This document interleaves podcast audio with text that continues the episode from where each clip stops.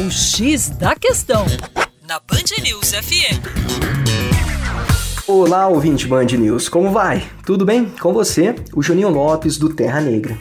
E no dia 15 de abril, agora, o regime comunista da Coreia do Norte utilizou as comemorações do centésimo quinto aniversário de nascimento de Kim Il-sung, o eterno presidente do país e avô do atual ditador Kim Jong-un, para exibir seu poderio militar e sinalizar para os Estados Unidos a sua disposição para a guerra. Agora nós vamos entender a geopolítica dessa questão. Em 1950 é iniciada a Guerra da Coreia.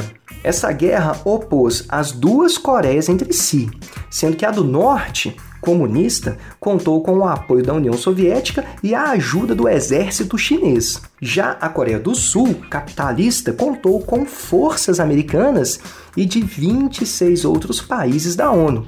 Lembrando que este contexto aí é o da Guerra Fria. Na época, os Estados Unidos se envolveram profundamente no conflito.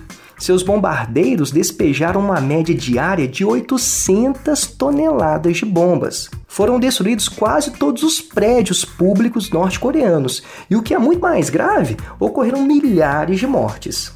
O horror que os bombardeiros americanos provocaram no povo foi cultivado nos anos subsequentes pela imprensa local e pelos políticos da Coreia do Norte. Desde 1953, ano do armistício, quando tivemos lá o acordo de cessar fogo entre as Coreias, uma propaganda maciça estimula no povo o medo de um novo ataque americano.